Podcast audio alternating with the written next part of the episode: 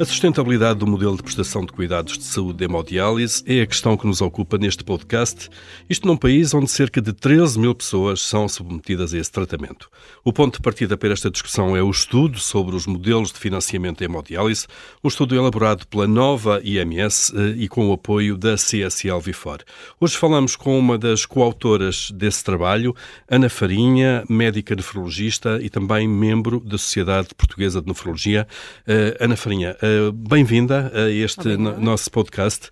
Uh, começava por perguntar, de facto, quais são as principais conclusões deste estudo em que participou. Em 2008, as empresas prestadoras de serviços de hemodiálise e o Ministério da Saúde acordaram uma nova forma de financiamento destes serviços que ficou conhecida por preço compreensivo. Este modelo não é mais do que uma forma de pagamento de um serviço em pacote, em vez da anterior faturação individual por serviço prestado, que inclui desde os ordenados dos profissionais de saúde envolvidos na prestação, os medicamentos, os meios complementares de diagnóstico, nomeadamente análises, e inclusivamente a gestão dos acessos vasculares desde 2011. Para garantir os cuidados existem ainda resultados analíticos e resultados processuais que devem ser garantidos pelos prestadores. Desde a sua implementação, esta forma de pagamento nunca foi revista. O uhum. valor monetário foi sendo consecutivamente reduzido eh, para diminuir os custos associados uh, aos pagamentos que o Ministério da Saúde faz, mas os resultados exigidos e as métricas de, de performance e de qualidade dos serviços nunca foram revistas. E é hum, desta forma que nos pareceu que os avanços tecnológicos e hum, farmacológicos não foram de facto aqui uh, enquadrados naquilo que foi desenhado há cerca de 15 anos. Uh, ou seja, uh, uma vez que o preço não foi revisto e até foi cortado, de alguma maneira, em termos nominais e em Os preços foram sendo revistos. Né? Em baixa, houve várias, claro. exatamente, houve várias revisões ao longo dos anos, mas as, as, as avaliações que são feitas para a performance dos serviços prestados, essa é que nunca foi revista uhum. desde a fase inicial. Claro. E isso está a ter algum impacto, ou pode ter algum impacto, no nível de cuidados de saúde de hemodiálise uh, que é prestado em Portugal? Eu diria que o impacto tem a ver com a impossibilidade de individualizar as, as terapêuticas e de adequar um, as prescrições dialíticas à especificidade de cada doente. Uhum.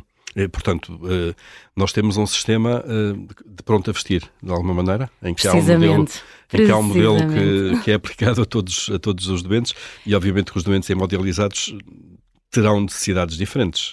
Precisamente, no fundo, para garantir a qualidade dos serviços prestados e para garantir que não havia nenhuma forma das, dos prestadores, enfim, banalizarem alguns cuidados, houve um conjunto de serviços que foram contratualizados mas efetivamente estes serviços são estanques e, portanto, uhum. obrigam que todos os doentes tenham acesso obrigatoriamente aos mesmos serviços. E isto não deverá ser uma obrigação. Nem todos os doentes precisam dos mesmos serviços, e, portanto, neste caso estamos a gastar mais do que deveríamos, mas outros doentes precisarão de mais serviços do que eles estão contratualizados e se este preço não for revisto, eles não, não serão acessíveis aos doentes que deles precisam. Claro. Eh, que caminhos, depois de fazer este estudo e terem chegado a essas conclusões, que caminhos é que se abrem de facto para, no fundo, para corrigir isso? Caminhos que é de revisão do modelo, revisão de preço, o que é que pode ser feito? Nós avaliamos a, necessidade de revisão em, em, vários pontos. Desde logo, do ponto de vista contratual, um, este modelo que foi criado e que, no fundo, não foi criado para uh, um modelo de financiamento, mas sim para um modelo de abordagem de uma doença crónica com elevada prevalência e elevados custos, e a este modelo chamou-se a gestão integrada da doença, um, foi um modelo que acabou por se cingir ao financiamento da hemodiálise em Portugal, mas este modelo pretendia ser muito mais abrangente. E, e, isso efetivamente não está a acontecer. Desde logo, uh, nem todas as modalidades de tratamento substitutivo da função renal têm, uh, estão abrangidos, nomeadamente o tratamento conservador, que foi um tratamento que está uh, proposto pela Direção-Geral de Saúde desde 2011, foi regulamentado, mas nunca foi enquadrado num sistema de financiamento. Depois, em relação a, aos indicadores, estes indicadores de performance e de resultados, há, como já falámos hoje, uma desadequação em relação ao conhecimento nefrológico atual uhum. e, portanto, há toda a necessidade de rever estes indicadores. Depois, como também falámos, a, a questão da individualização da, da terapêutica. Portanto, há necessidade de nós adequarmos os recursos a, a, cada doente e à complexidade diferente do doente, que será diferenciador. Claro. Uh, uma das questões levantadas, como, como já disse também, uh, no fundo, é a introdução de eventuais inovações uh, no tratamento das pessoas que podem ser afastadas por questões de custo ou de preço. Há formas diferentes de garantir isto, isto é, de alguma forma, pagar a inovação fora do preço compreensivo. que caminhos é que podem ser seguidos a este nível? Esse é um caminho que em outros países que nós estudamos é seguido, ou seja, em muitos dos países, e porque eh, a hemodiálise é um tratamento caro para todos os países, não é só em Portugal. E infelizmente existem muitos doentes a fazer diálise não apenas em Portugal, mas em todos os países. E todos estes países acabaram por estudar uma forma de financiamento, uh, cada uma à sua maneira. E de todos os países que avaliámos, países europeus, Estados Unidos, aquilo que percebemos é que muitas das vezes, precisamente, os medicamentos estão fora deste bolo de pagamento. Portanto, essa é uma das hipóteses. Um, a liberalização e a individualização dos serviços. Portanto, deixar efetivamente ao critério clínico e não ao critério de um uh, one size for all, um, poderá dar-nos aqui alguma possibilidade de utilizar terapêuticas mais caras em alguns doentes e, entre aspas, poupar em doentes que efetivamente não precisam delas. Uhum. Nós temos, eh, agora, fora deste tema concreto, temos bons cuidados eh, de hemodiálise. Como é que comparamos com outros países? Nós temos excelentes cuidados de, de diálise em Portugal. Um, nós temos, por exemplo, uma taxa de mortalidade muito inferior àquilo que é os Estados Unidos, que gasta cerca de quatro vezes mais uh, percentualmente do que, do que nós e do que a maioria dos países europeus, e no entanto temos excelentes resultados porque efetivamente cuidamos bem dos nossos doentes. Mas eh, há de facto aqui uma, uma alteração na medicina, a medicina tem evoluído e ainda bem, e nós temos que nos adaptar a esta nova realidade.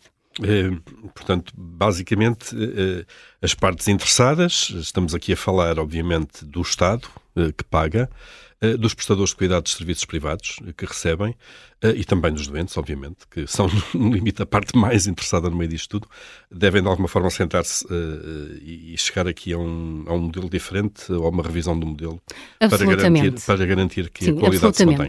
Um, aliás, eu não sou economista, sou, sou nefrologista, sou médica e, portanto, não vou fazer uma avaliação nem, nem uma sugestão de revisão do preço, isso será para os economistas, mas eu acho que uh, o pagador, o Ministério da Saúde, tem todo o interesse em rever estes indicadores que foram criados e que são demasiado estanques para a população envelhecida que temos atualmente, para os prestadores, porque efetivamente também acabam por ficar cingidos naquilo que sabem que são os cuidados diferenciados e que não podem fazer porque efetivamente não são ressarcidos se fugirem daquele, daquele bolo que é contratualizado e, sobretudo, para os doentes, que muitas vezes uh, também percebem que têm uma diálise que é muito igual para todos e que não está de acordo com aquilo que são os seus valores e as suas necessidades.